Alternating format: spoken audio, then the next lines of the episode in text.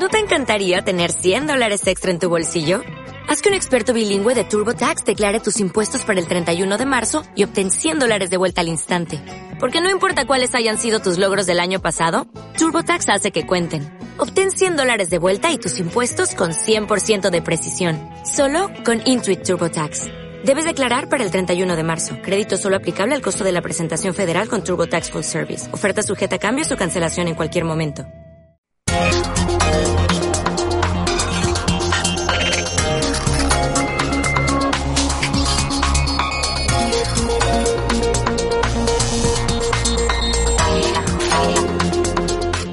Bienvenidos a Alt-Tab, el programa con el que manteneros seguros en el mundo de la informática. Actualidad, consejos para tu negocio y tu hogar y todo lo que necesitas saber a la hora de ponerte delante de una pantalla. Conecta con nosotros cada semana de lunes a jueves de 10 a 10 y media de la mañana y las remisiones por la tarde de 3 y media a 4.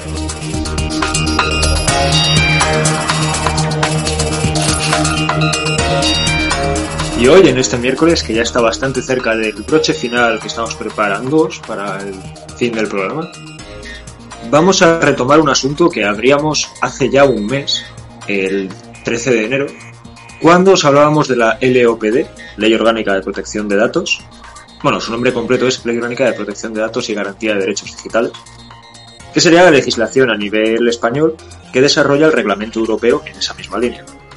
Como os dijimos en ese programa y ya os hemos comentado alguna vez, es la normativa más importante en este sentido que tenéis que tener en cuenta porque su cumplimiento es obligatorio. A diferencia de otras normativas que vamos a hablaros hoy, como las ISOs 27000, como Marguerite, que son más bien procedimientos que se recomiendan y que muchas veces el técnico de seguridad informática va a utilizar para tener una guía de cómo garantizar esa seguridad de la información dentro de vuestra empresa. Las ISO vienen muy bien porque permiten obtener certificaciones que de cara al público mejoran la credibilidad que tenemos, pero como os digo, no son obligatorias. También vamos a desarrollar la metodología más básica que el técnico de seguridad va a utilizar para realizar esta labor, que sería el análisis de impacto de negocio. Vía, por sus siglas en inglés, Business Impact Analysis. En cualquier caso, lo más importante es que, con independencia del método que se utilice, lo que buscamos es estar preparados, en la medida de lo posible, para que cuando llegue el problema no nos encontremos con lo que nos encontraríamos si no nos hubiéramos preparado, que es con que nos toca pagar sumas muy grandes que pueden llegar a poner en riesgo la continuidad de nuestro negocio. Y ahora todos nos estamos preguntando, ¿cómo evitar este, este mordisco? ¿Verdad, Dan? No sé, Nick. ¿Cómo podría ser? ¿Qué maneras hay? Por ejemplo, podemos hacer uso de Marguerite. ¿Qué es Marguerite? Os preguntaréis. ¿Es un producto revolucionario? No, vale. Marguerite es una, es una serie de normas opcional que está encaminada a esto, a garantizar esta, esta seguridad. Eh, contiene requisitos de empresa eh, específicos y más adaptables. Sí, es básicamente un modelo de seguridad que se relaciona bastante más con medidas prácticas y que viene muy bien a la hora de hacer un análisis de riesgo de los activos de la empresa. Aparte de que es muy sencilla de mirar, incluso si no corre mucho del tema de administrativo, viene precisamente, eh, se ha creado por Magritte, por el Ministerio de Administraciones Públicas de España, y tiene su segunda versión desde 2006. De aquí creo que lo principal sería que conocierais como empresario el principio de proporcionalidad. Sí, porque los manuales de Madrid son muy extensos para aplicarse a todas las situaciones posibles, de modo que las medidas que adoptéis tienen que ser adecuadas a los objetivos y a los problemas que pueden surgir para vuestro negocio. Tenéis que tener en cuenta, como ya habíamos comentado, el tema del riesgo para escoger qué aplicar. Si no, pues os quedaréis en empresa poniendo medidas de seguridad raras por todas partes tenéis que protegeros bien, pero no tenéis que aplicar absolutamente todo lo que os indica el manual. Básicamente esas contramedidas que se puedan poner sean proporcionales, como dice el propio principio. Y ahora con Marguerite visto, vamos a pasar a otras normas que son más estandarizadas. Igual un poco más complejas, pero igualmente reúne unos requisitos legales que es importante conocer. Estamos hablando de las normas ISO, ¿Y qué son las normas ISO específicamente? Son una serie de regulaciones generales que no solamente para este tema, sino para otros muchos, las ISO en general son normativas opcionales que sirven para recibir certificados. Certificados de calidad, en este caso, las ISO que nos ocupan, evidentemente, son certificados de seguridad informática, seguridad de la información. Son bastante útiles para poder analizar los equipos y comprobar qué medidas habría que implementar. Además, en ellas, la seguridad es integral, mide todas las dimensiones, la dimensión digital, la física, la humana, con muchas medidas como pueden ser poner cámaras de seguridad, registro de entradas y salidas del personal, diferenciar áreas, tiene que tener una área de trabajo, un área de acceso de clientes, etcétera, etcétera. Toda esa clase de medidas para limitar el acceso de personal no autorizado. Seguridad de la información que sea integral, lo decimos porque no se quede solo en lo digital, la parte meramente informática, también en los ejemplos que estaba poniendo Nico, que se limiten ciertos accesos físicos, tener controlado personas que entran y a dónde entran, si están autorizados o no, etcétera. Y recordar siempre que si hay un acceso, siempre va a haber un riesgo, porque al final la ISO, como también cualquier otra medida, va a tratar de reducir al máximo posible el riesgo que pueda haber para que no se produzca un accidente. Es imposible quitar el 100% de un riesgo. Ahora bien, entrando en materia, ¿cuáles son las ISOs que nos afectan aquí para tener esa certificación? Que de cara a los clientes siempre viene bien tenerla. Pues primero tendríamos que hablar de la ISO 17799, que allá por el 2000 se constituyó como una base común a partir de la cual se desarrollaba la norma de seguridad dentro de las organizaciones. En España se cambió a 27 a 27002 en el 2005. Ese cambio, después de cinco años, era para adaptarse a los nuevos cambios y estudios que había habido también, no solo a nivel nacional, sino también internacional, por esa parte de que las ISOs, al fin y al cabo, son normas estandarizadas que se intenta ser lo más generales posible para que se aplique a cualquier empresa. Y en ese cambio, a la ISO 27002, perteneciente ya a la que es actual serie 27000, que sería la importante para seguridad informática, tiene que ver con requisitos de seguridad. Aquí se haría una evaluación de los riesgos posibles que habría en las empresas y también reuniría las operaciones empresariales que habría a ese nivel y que debería sostener el negocio y que estarían sujetos a amenazas está muy ligado, muy intrincado con lo que serían las contramedidas a aplicar a esas amenazas. Ahora bien, hablando de lo que es la serie 27000 en su conjunto, la, la propia ISO 27000 comprende términos y definiciones. La última edición que manejamos viene del 2009 y es básicamente una descripción general con el vocabulario que se emplea en toda la serie, para tener el entendimiento más sencillo y más claro de lo que se está planteando. Sí, son una reunión de términos y definiciones referentes a lo que es seguridad de la información. La otra ISO que cabe mencionar es la ISO 27001. Normalizada en 2013, esta comprende requisitos necesarios para poder establecer, implantar, ir manteniendo y mejorando el sistema de gestión de la seguridad de la información. Es decir, se analiza la empresa, se seleccionan las medidas que hay que implantar, se implantan, se llevan a cabo, se comprueba cómo ha funcionado y si hay que corregir algo o se puede mejorar, se va haciendo con el tiempo. Esto nos llevaría al ciclo de mejora de Deming, que ya hemos mencionado un poco su funcionamiento, pero ahora os decimos el nombre, es el ciclo de Deming, que consiste en planear, hacer, verificar o medir y corregir es un ciclo continuo, es el círculo sin fin que lleva a ir mejorando la seguridad informática y a que SCAR no se haga con el rey.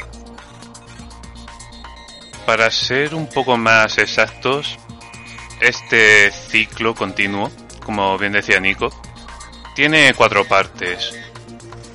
Un primero, bueno, primero entre comillas, porque no para de ser el círculo continuo, sería la planificación, sería básicamente pues tener en orden una serie de planes ya evaluado y analizado los activos para después pasar a una segunda parte que sería el hacer, que es implementar esas medidas porque no solo hay que plantearlas, hay que ponerlas en práctica. Una vez puestas en práctica sería el tercer paso, que es verificar si funcionan, eh, medir básicamente no solo si van bien, sino cómo deben van, si a lo mejor podría venir mejor uno u otro, si a lo mejor tener varios planes, tener un plan B o un plan C. Y un cuarto paso que sería el de corregir. Los que son buenos se pueden mantener y más adelante se pueden tratar de, de mejorar o actualizar y los que están mal, los que no funcionan, pues descartarlos en pos de otros. Y ahí llegaremos otra vez al primer paso que había mencionado antes, el de planear. Y así continuamente. No hay que quedarse quieto con eso, no hay que ser conformista nunca eh, cuando estamos hablando de seguridad de la información al fin y al cabo, ya que estamos hablando pues de lo que es el eje central o las funciones vitales en una empresa. Y como ya sabéis, como ya os hemos dicho muchas veces, esta seguridad de la información se garantiza manteniendo el CIC, confidencialidad, integridad y disponibilidad. En torno a estos elementos fundamentales que ya os explicábamos, es lo que va a girar el trabajo del técnico. ¿Por medio de qué lo va a hacer? El VIA, por sus siglas en inglés, Análisis de Impacto de Negocio para nosotros, que se centra en calcular los riesgos, los valores del activo y los costes que tendrían las posibles contramedidas a aplicar, ya que siempre se tiene que buscar que haya una proporcionalidad entre el coste de aplicar una contramedida y el coste que tendría no haberla aplicado. Si gastamos más en prevenir un daño de lo que perderíamos si este daño se produjese, algo estamos haciendo mal, evidentemente. A ninguna empresa hace falta explicarle esto, de que hay que buscar una rentabilidad. El objetivo de, del BIA, Business Impact Analysis, sería asegurar la continuidad del negocio. Y por continuidad es eso de que si hubiera algún tipo de fallo, un impedimento en algunos de los engranajes informáticos que tiene dentro de la información, como bien decía Nico, que afecte a confidencialidad, integridad y o disponibilidad, poder utilizar esta herramienta, al fin y al cabo, lo que servía, para medir todos los parámetros posibles que puedan afectar a la empresa, pudiendo ser la gravedad del riesgo, los valores, el activo de una empresa que se podría ver afectados, al fin y al cabo, y también sobre todo a nivel de cartera el coste de las contramedidas, cuánto podría costar, cómo impedir o proteger lo máximo posible que, que esta amenaza se convierta en un impacto. El VIA sería el estudio de los procesos vitales de una empresa que dependan de la información que maneja, pero no solo evalúa los recursos, también analiza las consecuencias de si parasen de funcionar durante un determinado tiempo debido a un incidente. Tiene en cuenta qué hay que recuperar, cuánto costaría recuperarlo y cómo hay que recuperarlo.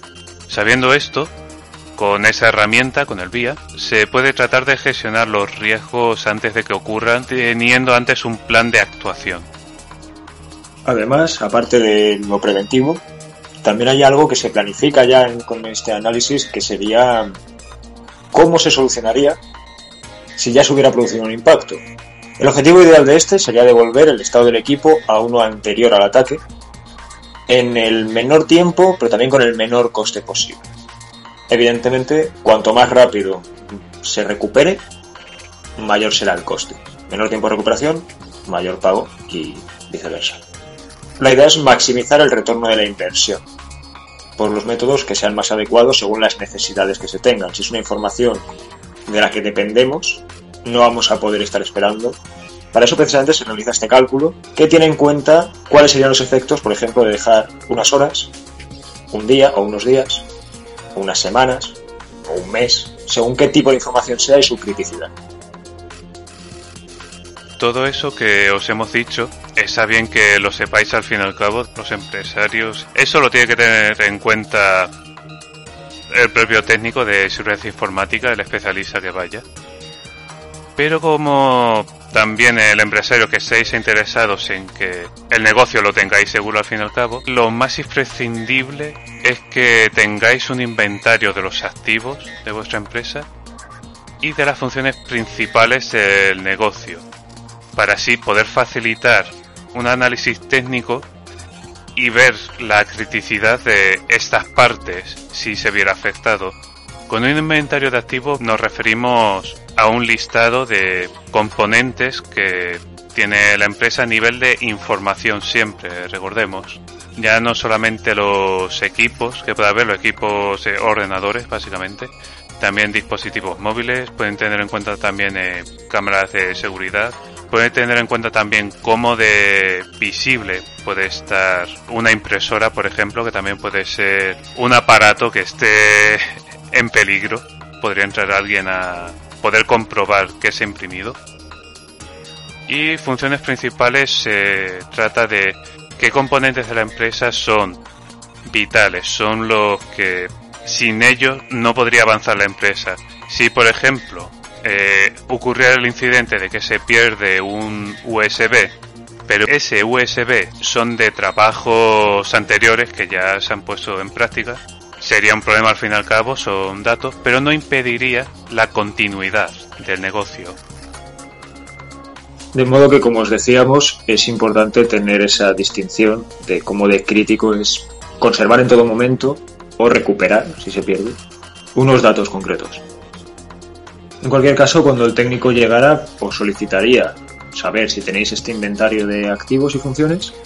Si no lo tenéis o no está completo, sí que puede utilizar distintos medios. Puede ser que con pasaros un formulario, a lo mejor a los dueños o a los encargados de cada departamento que exista, baste para identificar de manera un poco más subjetiva, porque también es relevante, porque al fin y al cabo vosotros sois los que estáis día a día en ese negocio, poder identificar la importancia y la criticidad de cada elemento.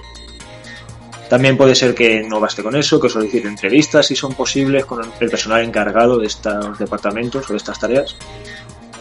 En cualquier caso es eso, si ya tenéis el inventario de activos, le ahorráis tiempo, ya conoce además vuestra percepción, que es importante, ya que como digo, vosotros conocéis vuestro negocio, y puede enfocarse directamente en los siguientes pasos del análisis.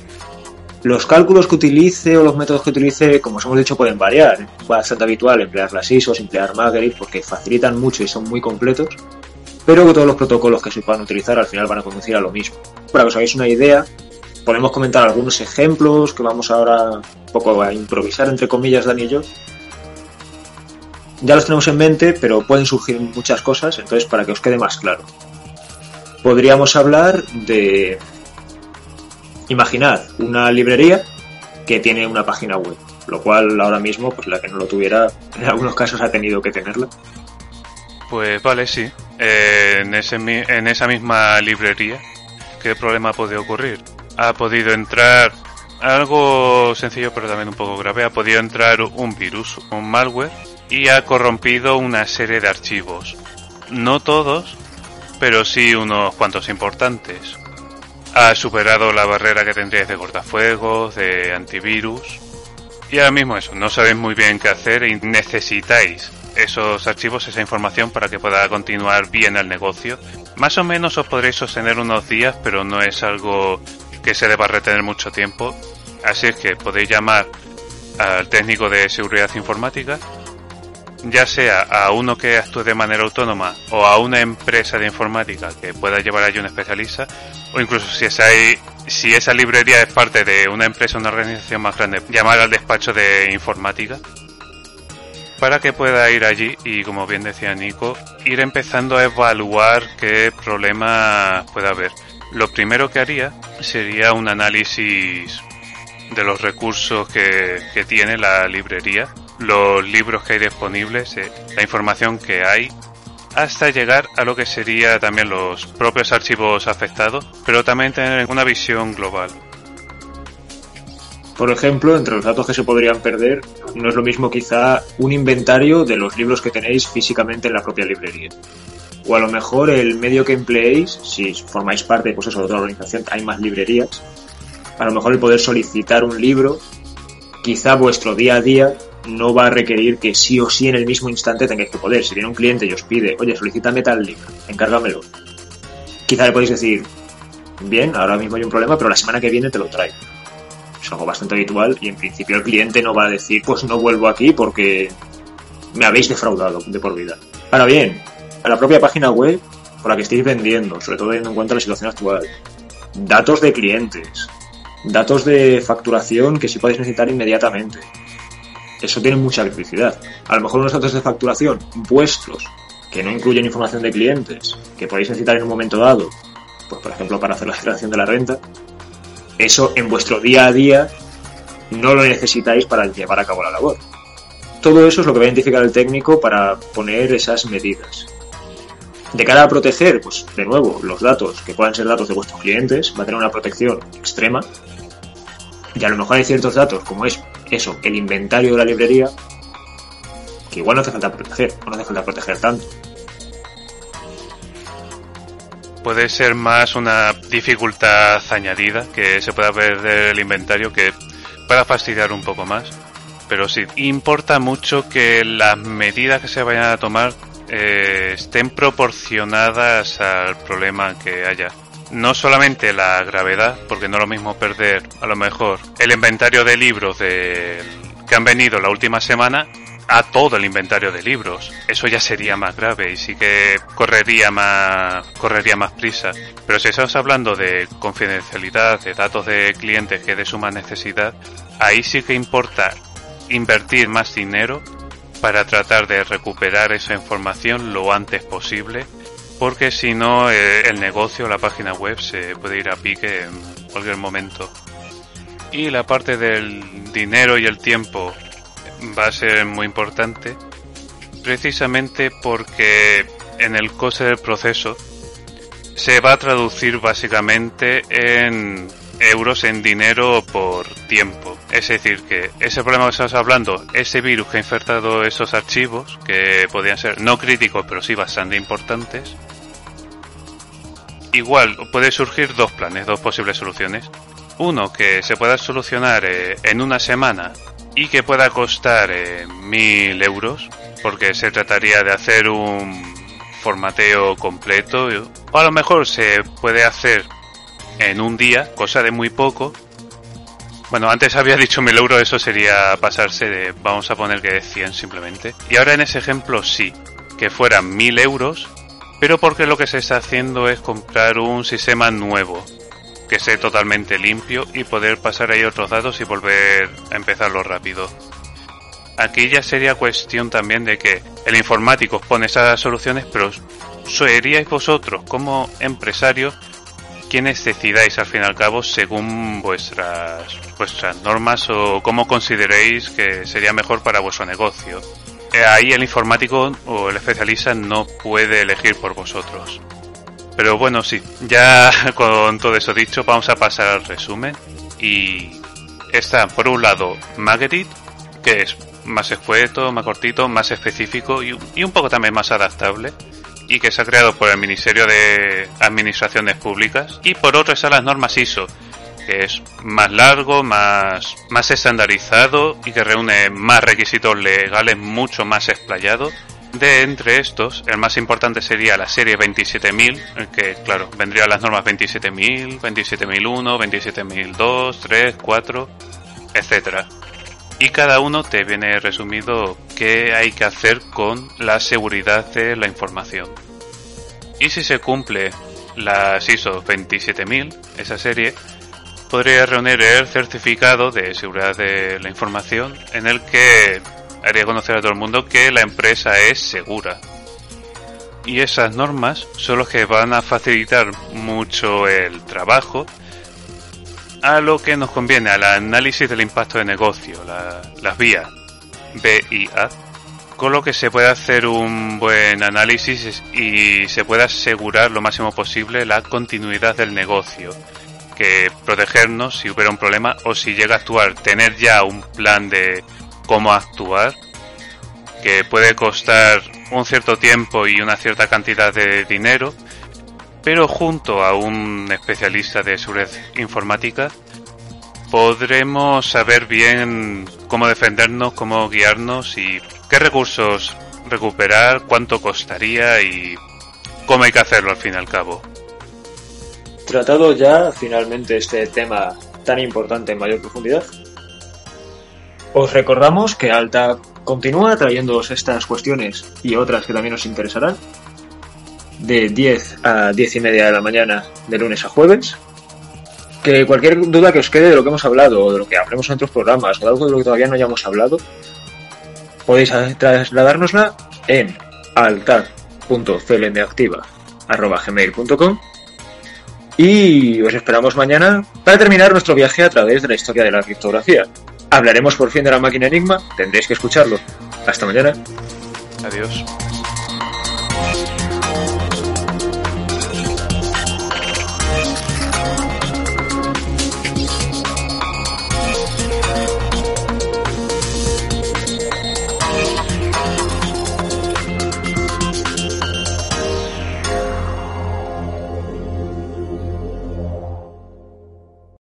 Potencia tu primavera con The Home Depot.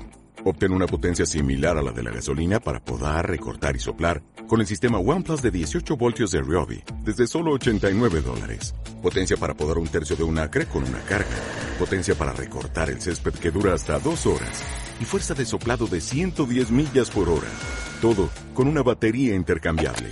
Llévate el sistema inalámbrico OnePlus de 18 voltios de Ryobi. Solo en The Home Depot. Haces más. Logras más.